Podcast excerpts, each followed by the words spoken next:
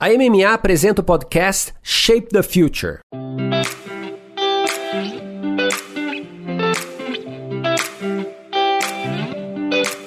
Olá, eu sou Luiz Gustavo Pacete, jornalista especializado em marketing e inovação. Fui convidado pela MMA para apresentar o podcast Masters of Marketing, que traz insights e aprendizados das principais lideranças de marketing e negócios da América Latina. Neste episódio, a gente acompanha um papo conduzido pelo Fabiano Destre Lobo, diretor-geral da MMA América Latina, Gustavo Aguiar, diretor de marketing e transformação digital da Johnson Johnson, com Fernando Machado, CMO global do Burger King, e Anselmo Ramos, fundador e CEO da Gucci. Fabiano, esse episódio tem um encontro de uma parceria de muito tempo e muito emblemática, né? Essa foi a ideia. Na verdade, a gente está tentando trazer eles dois para os nossos eventos há bastante tempo. Eu vi a primeira vez os dois num palco em Cannes e achei extraordinário a sintonia entre o Fernando e o Anselmo, ambos aí em outras cadeiras, mas eu achei fenomenal. E aí a gente conseguiu trazer os dois separadamente para coisas que a gente fez ao longo dos anos e dessa vez, pelo fato talvez todo mundo tá em casa, a gente conseguiu juntar os dois num bate-papo super rico. Bom, de fato, a gente tem muito dessas combinações, né? A agência e o cliente, mas essa dupla especial, como você disse, tem uma sinergia muito forte. Vamos ouvir então.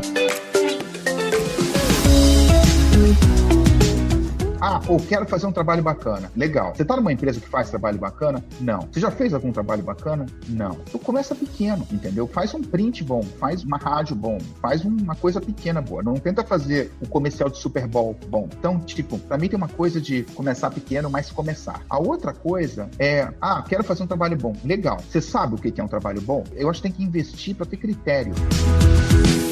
Como é que você tenta fazer algo que nunca foi feito antes? Primeiro, sabendo o que já foi feito. E aí, sabendo qual é o posicionamento da marca, quais são os valores da marca, personalidade. Então, assim, quando você pensa em alguma coisa, o que está passando pela cabeça do Fernando ou a minha cabeça? Será que eu já vi alguma coisa assim antes? Será que está no brand, eh, tá no brand position? Primeiro é o brand position. Tá no brand position? Tá. Tá na personalidade da marca? Tá. Eu, será que eu já vi alguma coisa assim antes? Não, nunca vi. Legal. Será que eu sei como fazer? Não, não sei. Ótimo. Bom sinal. Será que eu preciso ligar para o advogado? Precisa. Ótimo. Porque geralmente realmente é um ótimo sinal. Bom, relações transparentes entre clientes e agências, critério criativo e meia incerteza. Acho que tem muitos insights ali. Eu gosto muito dessa conversa e o que eles trouxeram nessa primeira parte, porque fala muito de criatividade, mas fala da dinâmica do negócio, do briefing, da relação. Eu acho que o ponto da transparência aqui, por mais óbvio que pareça, ele aparece de forma muito importante. Aquela sinergia que o Fabiano mencionou no início tem muito a ver com isso, jogar o, o jogo limpo.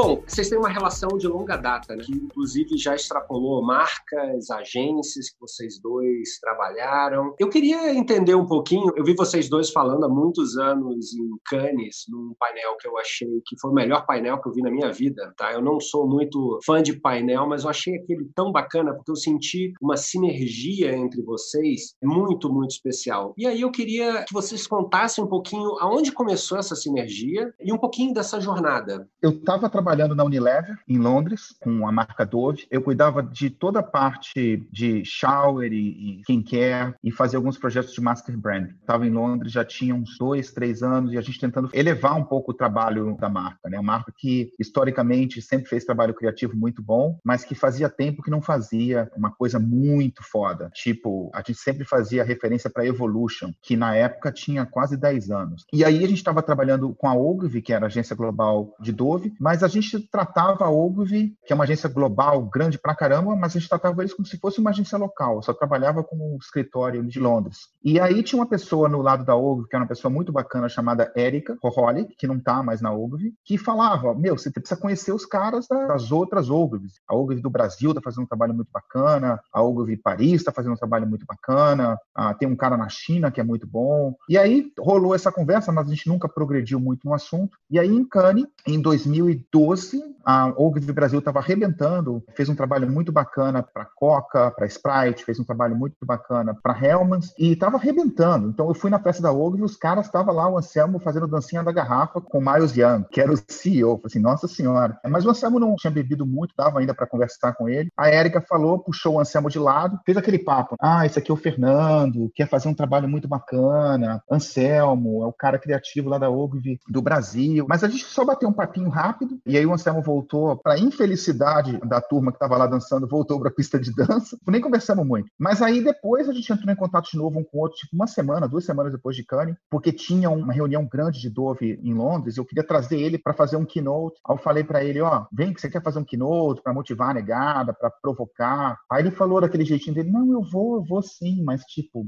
posso falar o que eu quiser? Eu assim, claro, pô, se eu tô te falando para você vir fazer o keynote, você pode falar o que você quiser. Senão eu mesmo falo. Não, mas pode provocar mesmo as pessoas, não sei, o que, que você acha? Não, não, vem e fala o que você quiser. Daí o Anselmo veio, cagou na cabeça de todo mundo na apresentação, provocou, que era o que a gente precisava, na verdade, e mas quem provoca tem que bancar. Então a gente virou para ele e falou assim: ah, tá bom, bonitão. Então, já que você falou que Dove é uma marca que tem que ganhar um Grand Prix ano em Cannes, tá aqui o brief, mostra aí o Grand Prix. E aí foi o primeiro trabalho que a gente fez junto, que foi a Real Beauty Sketches, que ganhou o Grand Prix de Titânio em Cannes que era uma coisa que eu nunca achava que eu fosse ganhar na minha vida, porque é impossível de ganhar. E aí continuamos a trabalhar e evoluiu a relação é, e fizemos um monte de coisa junto. É, eu acho que a gente se conheceu no dance floor. Então, assim, isso já resume tudo. By the way, eu não danço tão mal, não. Mas sim, era duas da manhã, meu. Imagina, a Erika fala: Meu, tem um cliente que quer te conhecer. Eu falei, Erika, eu tô tentando dançar aqui, meu. Ganhei os leões. Que cliente que quer me conhecer duas da manhã? Mas então, assim, a nossa relação já começou meio weird. Mas eu acho que desde o começo, a ambição sempre foi a mesma. Quando o Fernando me convidou para ir para Londres e falar o que eu pensava sobre a marca Dove na época, eu perguntei: Posso falar o que eu acho? Eu, Pode. Sem filtros, sem filtro filtro. E eu falei o que eu achava, achei que tava uma merda tudo. Mas assim, eu falei o que eu achava. Então quando ele falou, beleza, então você acha isso, então me traz um Grand Prix, aí fudeu. Voltei pra agência e falei, galera, eu fiz uma merda, eu prometi para um cliente global um Grand Prix em Cannes, fudeu. E aí a gente começou a trabalhar. Desde o começo, a nossa ambição estava lá em cima. Eu, como agência, nunca tive que convencer o Fernando a fazer um bom trabalho. Entendeu? Olha, a importância da criatividade, vamos fazer um bom trabalho. Não, a conversa sempre foi, desde o momento zero, meu, vamos quebrar tudo, entendeu? Vamos ganhar tudo, vamos fazer um trabalho que vai ser histórico. Então, eu acho que esse é o primeiro ponto, você ter uma ambição completamente alinhada entre agência e cliente, para não perder tempo um tentando convencer o outro. Começa do zero já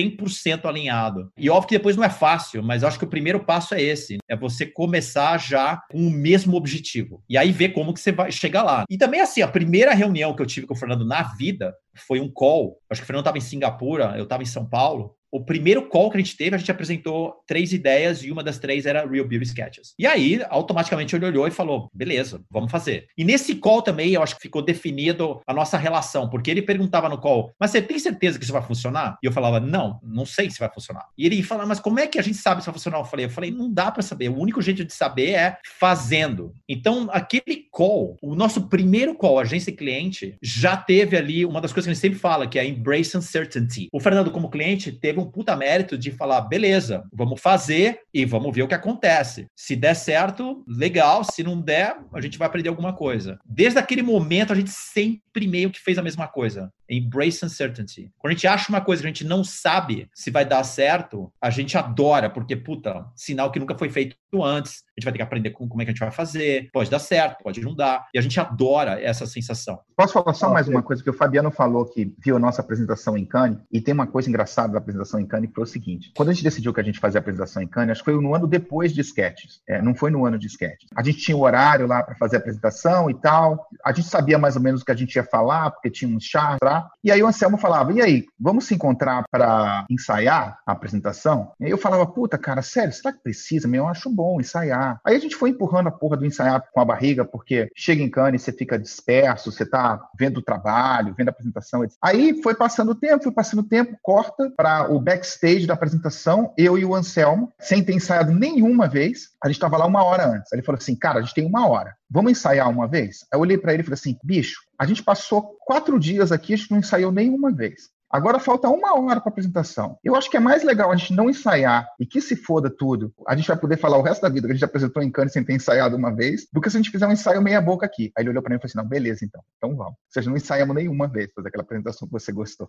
Eu acho que eu nunca ensaiei nada na minha vida, cara. Vocês falaram um lance bacana de abraçar a incerteza. Eu acho que isso hoje está fácil e comum falar, né? acho que a incerteza está, de certa forma, instaurada em alguns lugares. Tem uma série de planos dados que estão sendo revistos, tem coisas novas em contextos novos. Vocês falaram disso há oito anos atrás, um pouco mais, um pouco menos, e vieram, como, de certa forma, walking the talking desde lá. O que, que vocês viram de mudança nas estruturas das empresas, nos briefings? Vocês caminharam em times diferentes, empresas diferentes consolidaram isso, obviamente, construíram aí uma relação, vocês que facilita isso, mas a primeiro abraço à incerteza não tinha relação. Maluco apresentado no Dance Floor, vamos fazer a primeira apresentação. Veio algo muito bacana. Tem um processo para preparar isso, para quem está ouvindo a gente aqui, por exemplo, cara, eu quero abraçar a incerteza. Tem que ser nessa de vamos, ou tem como trabalhar para que as agências tragam isso, para que os times estejam abertos? Eu acho que tem como você preparar algumas coisas. Eu posso falar do lado do cliente. Para mim é igual o exercício exercício físico, entendeu? Imagina que você está sedentário no sofá, estilo quarentena, zerou o Netflix, bebendo todo dia. Aí você fala assim: quero correr uma maratona. Você não vai correr 42 quilômetros no primeiro dia. Então, ah, pô, quero fazer um trabalho bacana. Legal. Você está numa empresa que faz trabalho bacana? Não. Você já fez algum trabalho bacana? Não. Então começa pequeno, faz um print bom, faz uma rádio bom,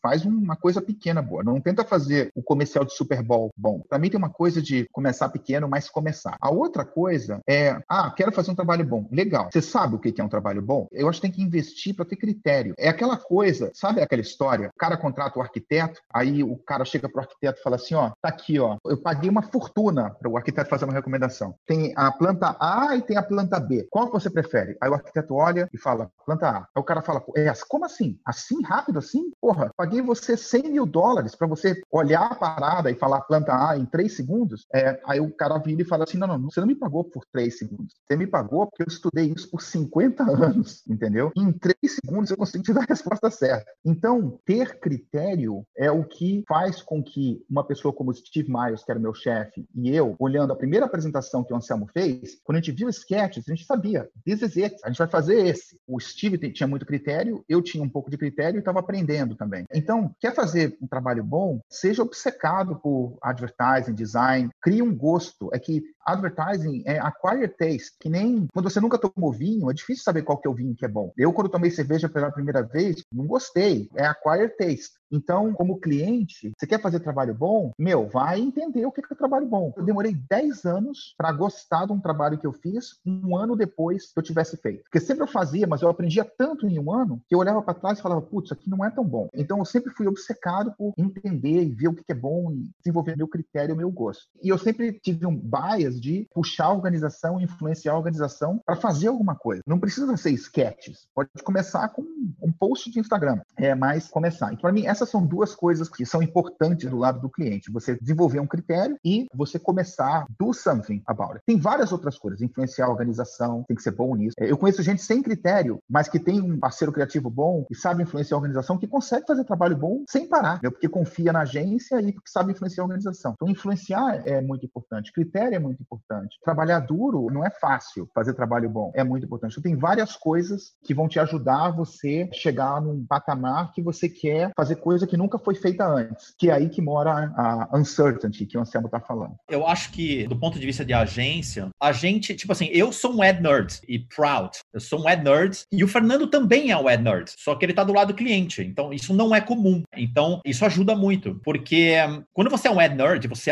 ama a profissão, você está sempre tentando. Primeiro, você ama a profissão, então você sabe tudo que está rolando. E aí você vai sempre querer fazer uma coisa que nunca foi feita antes, que é o nosso eterno goal, fazer algo que nunca foi feito antes. Como é que você tenta fazer algo que nunca foi feito antes? Primeiro sabendo o que já foi feito. E aí, sabendo qual que é a marca, qual que é o posicionamento da marca, quais são os valores da marca, personalidade. Então, assim, quando você pensa em alguma coisa, o que está passando pela cabeça do Fernando ou a minha cabeça? Será que eu já vi alguma coisa assim antes? Será que está no brand position? Primeiro é o brand position. Está no brand position? Tá. Tá no, na personalidade da marca? Tá. Eu, será que eu já vi alguma coisa assim antes? Não, nunca vi. Legal. Check, check, check. Será que eu sei como fazer? Não, não sei. Ótimo. Bom sinal. Será que eu preciso ligar para o advogado? Precisa. Ótimo, porque geralmente é um ótimo sinal. Então você vai fazendo esse mental check e isso, quando você tem um cliente que também é um ad nerd, ajuda, porque já não é comum ter ad nerds numa agência. Tem muito publicitário que é cínico em relação à profissão, ao futuro da publicidade. Imagina do lado do cliente, é muito menos comum. Só que quando você tem um cliente ad nerds, a agência não pode bullshit o cliente, porque o cliente sabe o que já foi feito, o que não foi feito. Se não tiver bom, o cliente pode falar: Meu, isso aqui não é bom, faz mais, faz melhor. Então, é, a conversa é sobre a ideia, entendeu? Então, quando a gente acha uma ideia que a gente nunca viu, que tem tudo a ver com a marca, a gente vai fazer de tudo para que aquela ideia aconteça. E óbvio que o cliente tem um poder incrível. Eu, como agência, meu papel é não parar de pensar na marca. Então, assim, eu tento ser super proativo o tempo todo, trazendo ideias, sem parar. Eu não preciso de um briefing. Eu tô levando ideia o tempo todo. Tem cliente que chega a um ponto que fala, guys, chega, eu não tenho dinheiro para produzir tudo isso. Mas a minha função como agência é sempre provocar e trazer ideias que nunca foram feitas antes. E é difícil encontrar. E o cliente é fazer acontecer, que é o que o, Fernando falou, ter a influência para convencer a organização a fazer aquilo acontecer. Boa. Fazendo um forward nessa história, você está agora num, num grupo onde o resultado é muito importante. Tem uma conversa aí também, mais ou não estereotipada também, que sempre equilibra ou tenta colocar em polos opostos criatividade e resultado. Peça at nerd e algo efetivo, de giro. Como é que é isso? Como é que você equilibra e parte até para essa parte da influência no resultado e criatividade? Tem uma equação, um balanço 70, 30, 20? Tem alguma formulinha? Ou cada negócio tem o seu objetivo de negócio, tem o seu objetivo de comunicação? Como balancear esses dois lados? E aí depois, Anselmo, como escutar aquela provocada? Cara, isso aqui tem que dar resultado, tem que converter. Como trazer excelência criativa para isso? Primeiro, eu tô aqui faz seis anos. E eu acho que o ambiente hoje ele é diferente de como era seis anos atrás. Ele continua a evoluir muito. Quando eu cheguei, não tinha muita gente de marketing aqui, não tinha um time grande de marketing com gente com bastante experiência. Hoje tem. E quando eu vim, pô, ninguém sabia o que eu tinha feito antes, o que não tinha. Eu trabalhei na Unilever por 18 anos. Na Unilever eu conhecia todo mundo, eu sabia como é que eu ia fazer as coisas, eu conseguia influenciar. Aqui era outro, um ambiente muito diferente para mim, que era o que eu estava buscando, estava buscando uma mudança. Então, para mim, no começo, foi muito construir a minha credibilidade e tentar provar que uma coisa criativa entrega melhor resultado resultado do que uma coisa não criativa. E eu fiz isso alinhando quais eram os objetivos estratégicos que a gente tinha e devagarzinho, fazendo uma coisinha pequena aqui, uma coisinha ali, perdendo medo. Quando Imagina aqueles caras que pulam lá no México, em Acapulco, na água. O cara não começa pulando lá de cima do clique, né? Ele pula primeiro um metro lá embaixo e aí vai subindo. Então foi um pouco assim. O primeiro ano meu no, no BK não foi um ano de 25 leões em Cannes, entendeu? A gente fez uma campanha que eu acho que era muito boa. A gente estava também aprendendo a marca. Então, hoje, eu acho que a empresa aqui, ela acredita muito mais que uma coisa criativa pode entregar um resultado mais forte do que uma coisa que é plain vanilla, tá? A gente converteu a empresa a isso. Isso é um ponto. O outro ponto é: tem campanhas e campanhas. Tem campanhas que têm o objetivo de converter para venda em curto prazo, aí tem campanha que tem o objetivo de fortalecer a marca no longo prazo. Eu, como CMO, eu tenho que achar qual que é o balanço ideal, que as pessoas se sentem confortáveis e que eu me sinto confortável de entregar o resultado, porque se eu não entregar o resultado em seis meses, eu não estaria aqui, eu acho que nenhum CMO resiste, e ao mesmo tempo preparar essa marca para ela ser relevante, continuar relevante 10 anos de agora. Então, por exemplo, se eu fizer uma campanha que fala que o Burger King está tirando ingredientes artificiais do produto, eu não imagino que todo mundo vai sair correndo, entrar no carro, dirigir para o Burger King para pedir um hambúrguer. Pode até aumentar a venda. E o objetivo principal não é esse. O objetivo principal é, eu sei que, principalmente o público jovem, uma das barreiras que as pessoas têm com relação à comida que a gente serve é a percepção que não é uma comida real. Mas eu não acho que se eu fizer uma campanha, todo mundo vai entrar no carro, sair para dirigir para o Burger King para pedir um óculos, entendeu? Então, essa é uma campanha mais de longo prazo. Uma promoção, 2 por 5, 5, 2 por 6, ela tem um objetivo de mais de curto prazo. Mas se eu fizer uma coisa plain vanilla, boring, genérica, ninguém vai prestar atenção. E minha verba de mídia é muito mais baixa que a do meu concorrente. Então, mesmo para uma coisa, em teoria, como que você usou o termo, de converter, ter uma coisa que seja mais criativa é melhor que ter uma coisa que não seja nem percebida pelas pessoas. Então, para mim, tem isso. Tem objetivos diferentes para campanhas diferentes e tem você conseguir trazer a organização nessa jornada de acreditar em criatividade. É bacana isso que você falou. Se a peça criativa converte mais ou inspira mais as pessoas, a gente pode falar que a criatividade, de certa forma, pode ser mais econômica também. Você pode ter uma peça mais eficiente criativa. Tem uma linha por aí também, ao invés de. Sim, eu, eu acho que se uma peça for genérica e no ambiente de clutter que a gente tem, de você bombardear bombardeado por campanhas e out of home e tudo, ela acaba nem sendo notada. E uma peça que não é notada, o, todo o resto é irrelevante. Pode ser uma mensagem boa, mas se eu não noto, não interessa. Entendeu? E eu acho que a criatividade ajuda muito a que as coisas tenham standout, sejam notadas. Depois que as coisas sejam notadas, se a mensagem for uma mensagem importante de produto, você vai converter. A maior conversão que a gente teve de usuário fazer pedido no nosso app, que é um dos objetivos que a gente tem de negócio, foi o Opera Tour. O Opera Tour tem três Grand Prix em Cannes, ou seja, criativo e entregou resultado. A melhor demo de produto que a gente já fez foi Mode Whopper, faz quatro, cinco meses, não faz nem tanto tempo assim. E é considerado uma peça bastante criativa. Dove Sketches ganhou o, o Gran F né, de eficácia nos Estados Unidos, com resultado de business, porque é, uma, é um prêmio de eficácia. Tem dado de Cane, eu sei que não é só Cane, mas tem dado de Cane que mostra que leões de ouro tendem a trazer mais venda do que campanhas que não foram reconhecidas criativamente. Eu não sou pago em troféu ou reconhecimento criativo, sou pago em business. É que eu acredito que uma coisa criativa vai me ajudar a entregar um resultado melhor para a marca e de business e que quando a gente ganha prêmio é uma coisa bacana porque o time inteiro fica orgulhoso e os criativos começam a querer trabalhar mais ainda para essa marca, porque é uma marca que ele sabe que tem um time de marketing que está disposto a fazer coisas bacanas. E para eles é importante para a carreira deles. Então cria esse ciclo virtuoso dos times criativos acreditarem na sua marca e trazerem melhor trabalho criativo para você. Você executa esse trabalho e tem o melhor resultado de negócio. Então fica uma coisa meio que nutrindo a outra. Boa. Anselmo, e quando o cliente não é assim?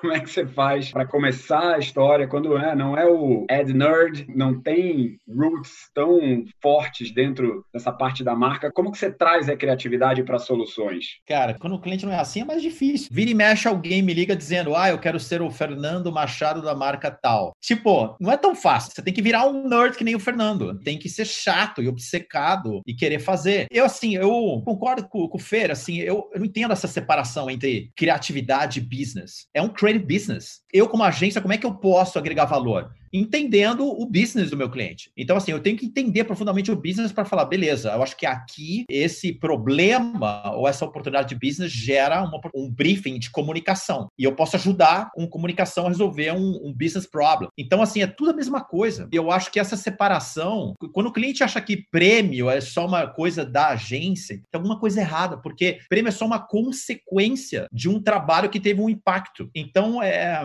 a gente não tem um cliente que nem o Fernando, o nosso trabalho fica mais difícil, porque você tem que convencer o cliente da importância da criatividade, dessa conexão entre business results e creativity, que no fundo, no fundo é a mesma coisa. Mas da nossa perspectiva, tá tudo muito ligado. Porque mediocridade é cara. Você fazer uma coisa medíocre é caríssimo, porque ninguém vai ver. Você tá jogando dinheiro fora. Você fazer uma coisa com alto impacto que todo mundo vai ver, cara, é cost saving, porque todo mundo vai falar sobre isso. Então você gasta menos em mídia. Na realidade, é tudo a mesma coisa. Criatividade, business, é um creative business. Então é isso que a gente tenta mostrar para os clientes. É uma coisa, Gustavo, eu também tenho os meus clientes. Muitas vezes eu tenho que convencer um time regional convencer um país a fazer alguma coisa. E uma coisa que eu vi é que mesmo quando o cliente é ruim, em geral, tem sempre alguém do time do cliente que quer fazer um trabalho bacana. Muitas vezes não é a pessoa mais senior do time, Muitas vezes a pessoa não tem um track record. Eu já fui essa pessoa. Eu não era o decision maker, eu não tinha track record, mas eu queria fazer um trabalho bacana. Então, você identificar essas pessoas, nutrir essas pessoas, ajudar o cliente, ensinar o cliente algumas das coisas que a gente está falando aqui, construir uma relação de confiança com o cliente e fazer com que o cliente tente fazer uma coisa, nem que seja pequeno. E aí pega esse cara ou essa mina que tem interesse e make them famous, entendeu? Eu via muito isso acontecer na Unilever, de, por exemplo, um concorrente pode te ajudar também. Porra, a, o Old Spice fez uma coisa bacana, bicho, né?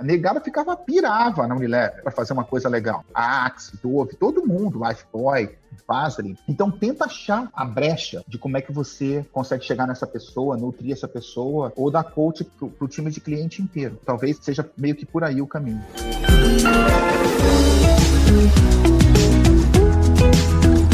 A gente tem um feijão com arroz grande ainda no que diz respeito à mídia. Fast food é uma categoria muito ampla. Você vai para uma loja do BK, tem gente de classe social mais alta, mais baixa, tem de tudo, idade, gente mais velha, gente mais jovem. E é uma marca muito acessível em termos de preço. Então, talvez por causa disso, TV ainda tem um, um ROI super bom para a marca, no geral. Então, a gente tem um componente de TV que é grande ainda, que diminui a cada ano e que passa a ser mais digital TV, entendeu? Mas ainda é TV. E que para esse, a gente cria assets específicos que vem de um brief, que vem de uma janela de atividade que a gente tem no calendário e que vai num processo talvez um pouco mais normal de pesquisa, etc. E tal. Então, isso para mim é o feijão com arroz. E a gente tenta ser muito eficiente em fazer esse feijão com arroz, porque quando a gente é eficiente em fazer o feijão com arroz, sobra tempo para fazer uma saladinha, para fazer uma maionese, para fazer uma sobremesa, entendeu?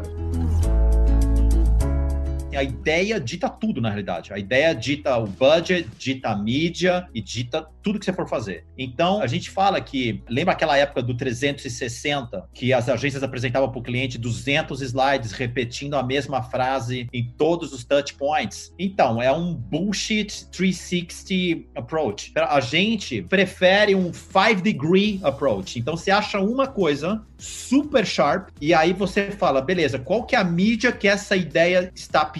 E aí você desenvolve a mídia a partir da ideia. É isso que a gente sempre tenta fazer.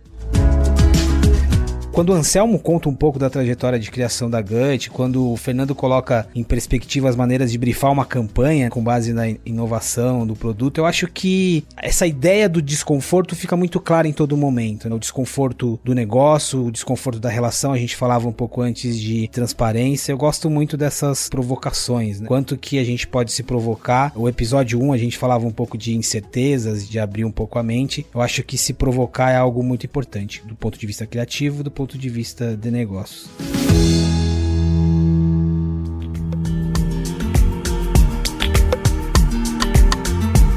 Legal, Fabiano. Desde a faculdade eu sempre quis ter uma agência. Então, assim, eu trabalhava na Colute e o Miguel Benfica me chamava de Anselmo Propaganda. Então, ele já via algo que nem eu via. E a, a David, que foi minha agência anterior, que eu fui sócio fundador, foi o mais próximo que eu cheguei disso. E foi incrível, mas tem limites, porque é uma agência de uma holding company. Então chega uma hora que foi incrível a experiência, aprendi muito, mas chega uma hora que você fala: eu quero ter uma agência independente. Por quê? Porque eu acho que independência gera criatividade. E eu vendo criatividade. Então chegou um ponto que a gente falou: já aprendi tudo que eu podia aprender, agora estou pronto para ter uma agência 100% independente. Não é nada confortável começar uma agência do zero, mas eu adoro esse desconforto. Se eu não estiver desconfortável, eu não estou feliz. Eu preciso estar desconfortável. Então chegou uma hora que eu olhei pro Gastão, o Gastão olhou para mim e a gente falou: cara, é agora ou nunca. Vamos pular, pulamos Peguei o quadro do Van Damme, peguei um laptop e vamos sem nenhum cliente, zero. E abrimos, faz dois anos. E foi a melhor decisão que eu podia ter tomado. Porque agora não, não tenho que ligar para Nova York, não tenho que ligar para Londres, tenho que ligar pra... Às vezes eu tenho que ligar para o Gaston. Mas é isso, entendeu? É 100% independente, criatividade no core do business e não tem mais desculpa. No máximo eu posso culpar o Gaston. Se tem algum copy em espanhol, o Gaston liga para você para fazer a correção. É só por aí. é, ele me culpa, eu culpo ele e segue o jogo. Ô, Anselmo, o Fê tem uma história que ele falou numa palestra do modelo de briefing dele, mais do que o modelo, o conceito de briefing. Como simplificar e chegar com um briefing que faça uma diferença também. Né? Você, como agência independente, você consegue influenciar nesse briefing também nos seus clientes? Você consegue virar para eles e, cara, me conta os KPIs que você quer. O que, que faz a diferença para você? Você consegue ter o briefing da Gut, para Gut produzir melhor, traz o briefing desse jeito? Porque eu entendi o trabalho proativo e isso é muito bacana e é uma das grandes diferenças de quem traz algo legal para uma relação agência e cliente. Mas tem momentos que tem um briefing, tem uma inovação de produto, eles precisam receber informação. Tem um jeito gut de receber informação, e aí depois o Fê fala um pouco do, do jeito do briefing dele. Não, tem. Eu acho que o nosso primeiro trabalho junto, o primeiro briefing do Fernando para a agência foi uma linha, que era basicamente Let's Make Women Feel More Beautiful. Esse foi o briefing de Real Beauty Sketches. E desde aquele momento a gente sempre acreditou em one-line briefs. Então, sim, como agência, eu peço isso para todos os meus clientes. Não precisa ser um briefing, você pode ter três, quatro, cinco, desde que eles sejam simples. Pode ser brand purpose, pode ser um product benefit, pode ser qualquer coisa, desde que seja simples e inspirador. O criativo, ele tem que estar tá assistindo Tiger King e tem que lembrar do one-liner. Esse que é o objetivo, entendeu? Então a gente sempre pede a nossa versão do briefing. O, o cliente pode vir com 200 páginas e a gente fala, beleza, mas me dá uma linha. E a gente trabalha junto com o cliente. Qual que é a linha que eu posso chegar na criação e falar, galera, a gente precisa dizer isso aqui, ó, em uma frase. E aí tem outros motivos pelos quais a gente vai conseguir fazer um bom trabalho ou não. Mas a gente consegue chegar nessa frase, nesse briefing que é super simples. Na maioria dos casos a gente consegue. A gente trabalha muito com one-line brief, especialmente para ongoing briefs, sabe? Tipo, tem brief das nossas marcas que eles não mudam nunca. Não importa o que está acontecendo lá fora, o Burger King tem que falar de grelhado no fogo como churrasco, entendeu? Então, o Popeyes vai ter que falar do Heritage de Louisiana e New Orleans, que a marca tem. O Tim Hortons tem que falar do community engagement que eles têm. Então, isso não muda nunca. Então, a gente cria esse one-line brief, principalmente para esse tipo de atividade. Aí, o time criativo, ele está sempre pensando, está vendo o que está está acontecendo lá fora no mundo e pensando como é que eu consigo encaixar nesse brief que eu não esqueço nunca. Então, é muito mais fácil você trabalhar desse jeito, porque se for muito complicado, eles não vão lembrar do brief. E aí tem briefs de projetos específicos, que acho que talvez tenham um formato mais standard, mas mesmo assim é tipo, é uma página, letra super grande, tipo, quase que um chart com cinco, seis, like, one-liners, explicando o target audience, o insight, o main point, e explicando os practical considerations, né, de data, de quando a gente precisa, o material e tal, que é uma coisa que a gente dá mais para a pessoa de contas. Os criativos acabam só vendo o main point, que é o one-line. Então, os nossos briefs mais bem-sucedidos, eles são assim, eles são super sucintos, simples e memoráveis, sabe? Acho que o exemplo de sketches é muito bom, porque a gente trabalhou nisso faz oito anos e o Anselmo falou o brief eu lembrava do brief. Geralmente, quando tem campanha ruim, você nem lembra qual foi o brief. Eu acho que fazer um brief curto é difícil. Parece óbvio depois que você escreveu. Mas aquela história do. Acho que é um ponto do Mark Twain. Não tive tempo de escrever uma carta curta, então escrevi uma carta longa. É complicado. Tem que saber o que você vai sacrificar para ficar só a essência é, escrita no brief. Então, ele toma tempo. E muitas vezes a gente faz, não funciona, e a gente muda o brief. Junto, cliente e agência. Essa é outra coisa. Eu acredito muito em escrever o brief junto. Porque senão a agência fala que o brief era uma porcaria e o cliente fala que a agência não foi criativa o suficiente, então melhor faz junto, porque aí fica shared accountability no brief. Boa. Escrever junto é bacana. É legal essa quando migra para essa parceria e não uma relação quase que de handover. Fiz o meu trabalho, toma, volta daqui a determinado tempo, me traz alguma coisa. Hoje, e aí trazendo um pouco o tema mídia, né? aonde esse conteúdo vai para o ar? Como é que tá essa dupla ou esse trabalho de várias mãos com o mundo da mídia e trazendo os dados para a mesa? Como é que vocês convivem com a enxurrada de dados. Se o, o CTR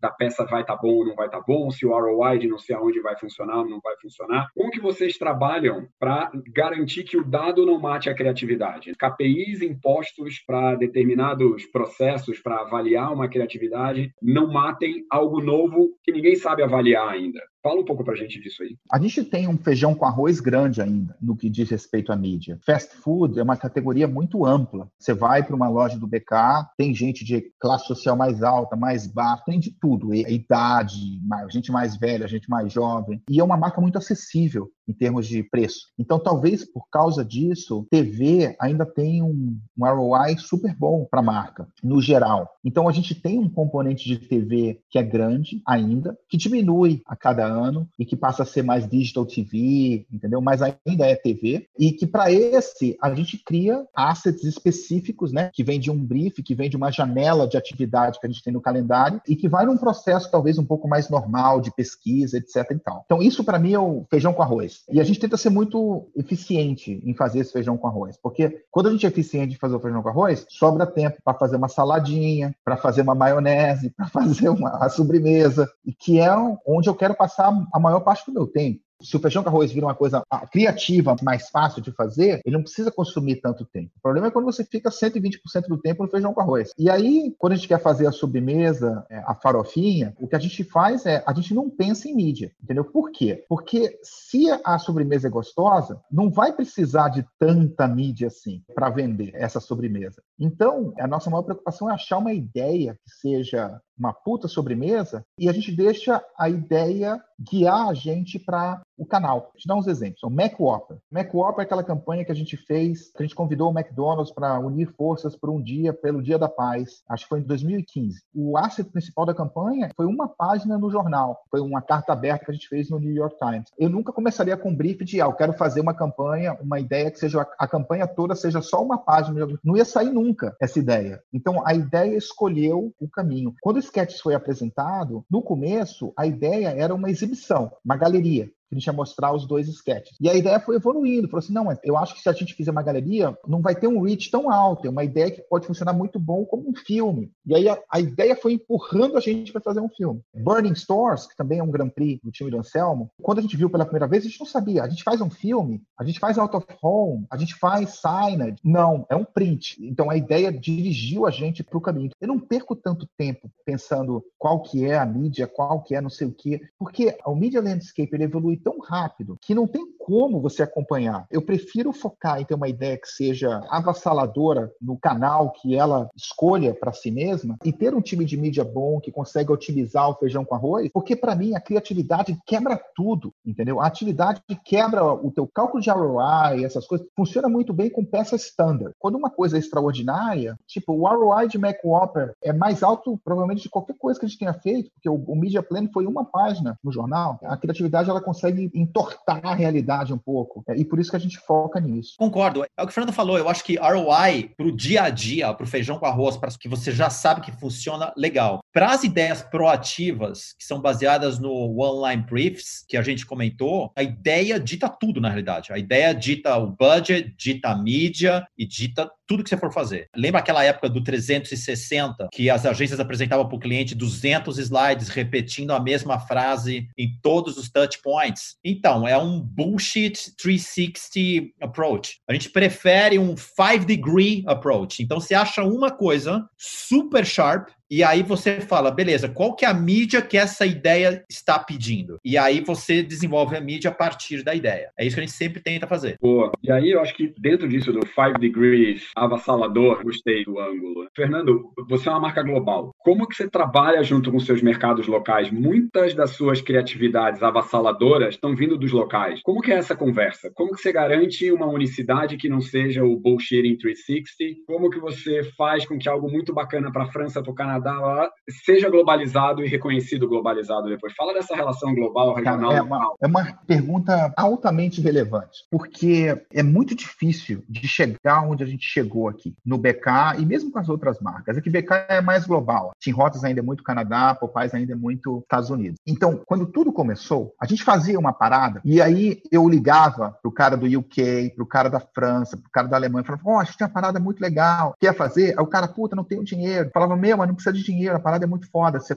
vai colocar, vai bombar. Ah, não, não sei, acho que a marca aqui não está no momento ainda. Ah, não, porque eu tenho outros planos. Ah, não, tem um monte de desculpa. E aí vai para o outro, vai para o outro, vai para o outro, vai para o outro. Até que um país quer fazer, mais dos Estados Unidos. Aí você faz bomba aí no mundo inteiro, até nos caras que não fizeram, e beleza, você não esfrega na cara, nada. Aí vem a segunda ideia, três meses depois. Ó, oh, com uma ideia aqui, papapá. Aí, dois países mais querem fazer, porque eles entenderam que se a gente, quando a gente faz uma parada que é boa, é uma explosão nuclear. Não dá para escapar da radioatividade. Ou você pode tentar ser parte, ou você vai sofrer com a radiação. E aí, de novo, de novo, de novo, começa a acontecer uma coisa que é inesperada, que é assim, um país como a Suécia, o cara da Suécia, o criativo vai apresenta para o cara da Suécia, aí o cara da Suécia fala, puta, será? Essa ideia? Não sei, hein? Aí o cara criativo fala assim, cara, por que, a gente não fala com caras globais, que estão fazendo umas paradas muito legais? Pega a opinião deles. Aí o cara da Suécia me liga, fala, porra, estamos com essa ideia aqui. Mac Opera foi assim, tá? Foi o cara da Nova Zelândia ligando, porra, eu tô com a agência aqui, os caras ficam me enchendo o saco com essa ideia e eu não sei se eu quero fazer, me dá um pouco de medo. O que que você acha? Aí o cara apresentou para mim, eu falei, puta, eu acho foda pra caralho vamos fazer amanhã. Eu pago, pago tudo, então não precisa pagar nada. Aí dou um puta crédito pro cara, pô, time da Nova Zelândia veio com a ideia, animal, vamos fazer, vendo para todo mundo. E aí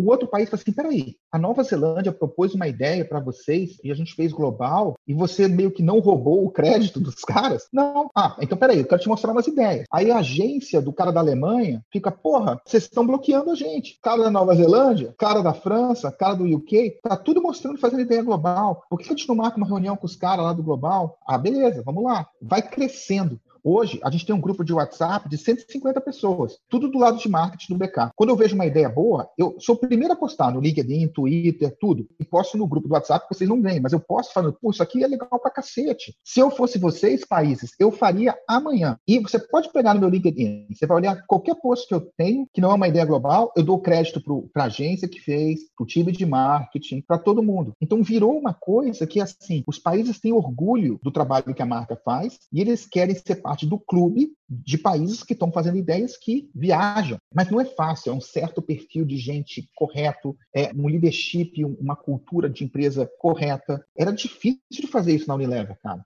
Com sketches, a gente teve que bater na porta, implorar, por favor, faz aí. Depois, quando bombou, todo mundo veio, entendeu? Mas no começo, meu, por favor, faz aí, coloca aí, no, coloca, no, posta no teu Facebook, não precisa nem por mídia. Era na época que você colocava no Facebook que funcionava sem mídia. Coloca aí, vamos fazer a parada. E ninguém fazia, cara. Sketches foi lançado nos Estados Unidos porque eu implorei para os caras lançarem e paguei um pouco, na Austrália e no Canadá, porque era uma amiga minha no Canadá. E aí depois virou global. Mas era um parto para fazer as coisas global. Então, tipo, tem que ir de passinho em passinho, construindo a cultura certa, dando crédito para as pessoas e tentando fazer que as pessoas entendam que é um time de marca. A gente foi Client of the Year em Cannes no último ano. Eu não ergui o troféu e eu coloquei todo mundo de todos os países no palco. Então, a campanha que mais ganhou era uma campanha global, era o de Tour. Mas não interessa. Fiquei feliz pra cacete que o Ariel ganhou, do Brasil, o primeiro leão de ouro é, pro Brasil, com a David, com a Burn That Ad. Nem subi no palco. Deixei o cara sozinho no palco lá com, com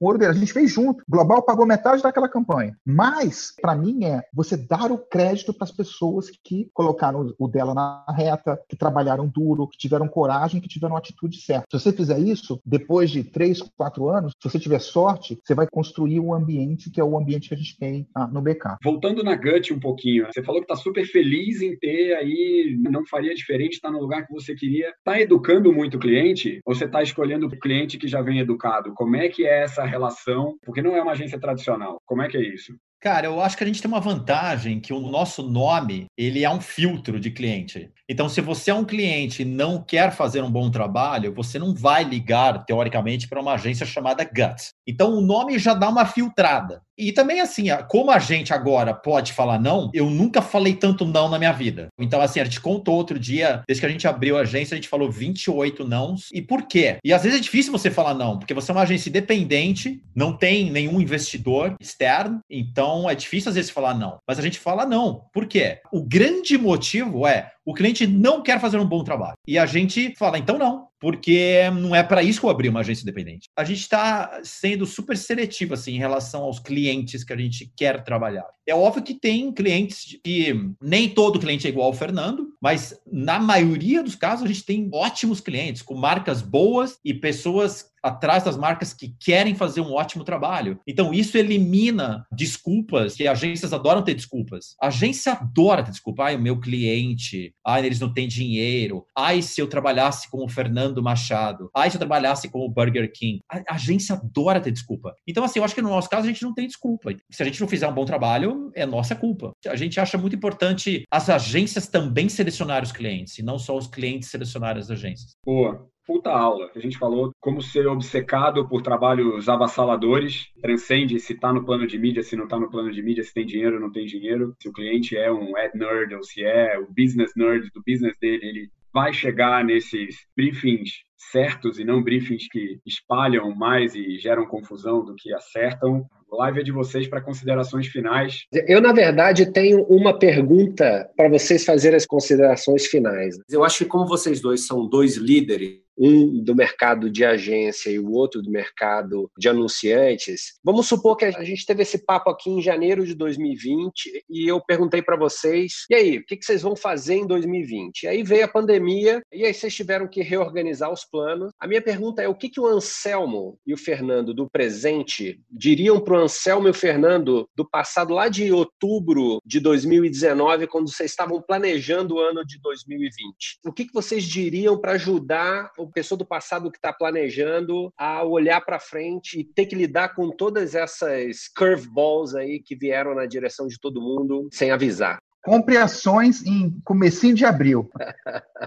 No geral, eu acho que eu teria dito para mim mesmo, eu sou um cara que eu tendo ser otimista, como todo brasileiro, mas e eu descrevi a trajetória que a gente teve, sempre falando hoje é diferente de como era no começo e falando de pequenas vitórias e ir crescendo, ganhando credibilidade e tal que é o lado positivo da coisa, vamos dizer assim. Eu acho que o lado difícil da coisa é que, quando você está nesse processo, a gente passou um tipping point em algum momento que a organização passou a acreditar em criatividade, que a minha credibilidade se construiu dentro da marca, com os franqueados, com o meu chefe, com a empresa, com tudo. Mas quando você está na briga do dia a dia, e esse tipping point não aconteceu ainda, é difícil de saber aonde esse tipping point está. Talvez eu diria alguma coisa tipo, meu, você vai sofrer, mas vai valer a pena. Porque eu acho que teve momentos que eu estava sofrendo para fazer as paradas e eu questionava a mim mesmo: será que isso vai valer a pena? Entendeu? Será que vai ficar mais fácil? E, e ficou, porque eu não desisti. Mas não é fácil. Tem que estar preparado para comer sozinho na hora do almoço. Não vai ser todo mundo que vai gostar de você. Porque vai ter gente que vai ser conservador, vai ter gente que, quando funcionar, vai ter ciúme, vai ter um monte de coisa. Não é uma trajetória fácil. Se fosse fácil, todo mundo fazia. Tenha mais calma,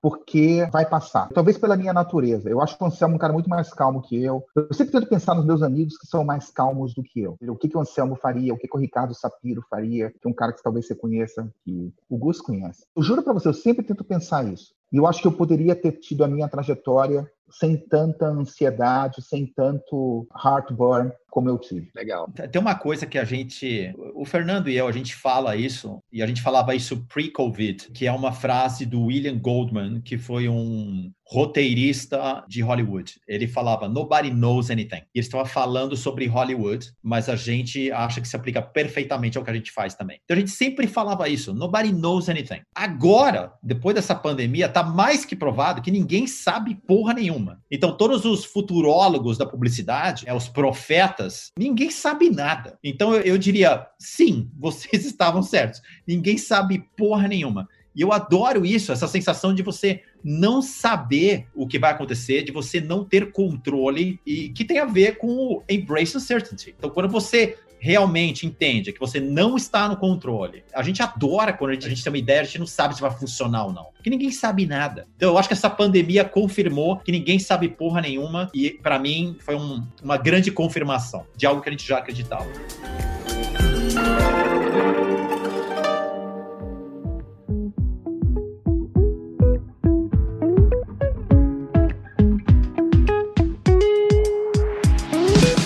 Fabiano, vários insights aí dessa dupla. É verdade. O Fernando conta em alguns momentos dessa nossa conversa, e ele já contou isso em alguns dos nossos eventos também, o processo de tomada de risco dele. E essa tomada de risco, ela nunca é fácil, ela gera algumas dores, mas no final das contas, as marcas que provocam e tomam risco no final das contas, elas acabam trazendo um resultado final bacana. Outra coisa que eu acho pertinente lembrar é como é que a gente equilibra o tradicional com essa ousadia, com essa tomada de risco. Um outro ponto interessante, não tem como falar em Fernando Machado e Anselmo sem falar em criatividade. E a criatividade, essa relação, essa ousadia, essa transparência entre cliente e agência é uma coisa que realmente fica transparente para todo mundo que prestar atenção nas falas deles. Né? Eles, mesmo não estando no mesmo local e não se olhando, só ali através da conversa no Zoom, você dá para perceber que eles quase completam completam o pensamento do outro. De novo, essa sintonia, essa transparência entre eles é muito latente. Parece até um paradoxo, num momento com tantas incertezas e tantos desafios, você falar da importância de tomar risco, mas ficou muito claro o papel do risco aqui. E eu acho que essa sinergia entre os dois ilustra também o que a sinergia que uma marca precisa ter com o seu consumidor. Eu acho que eu gosto de fazer essa transição.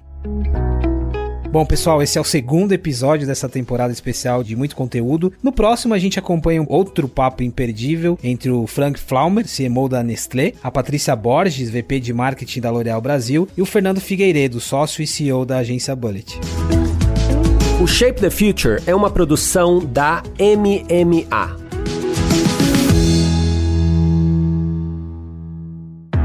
Esse podcast foi produzido e editado nos estúdios da Audio Edge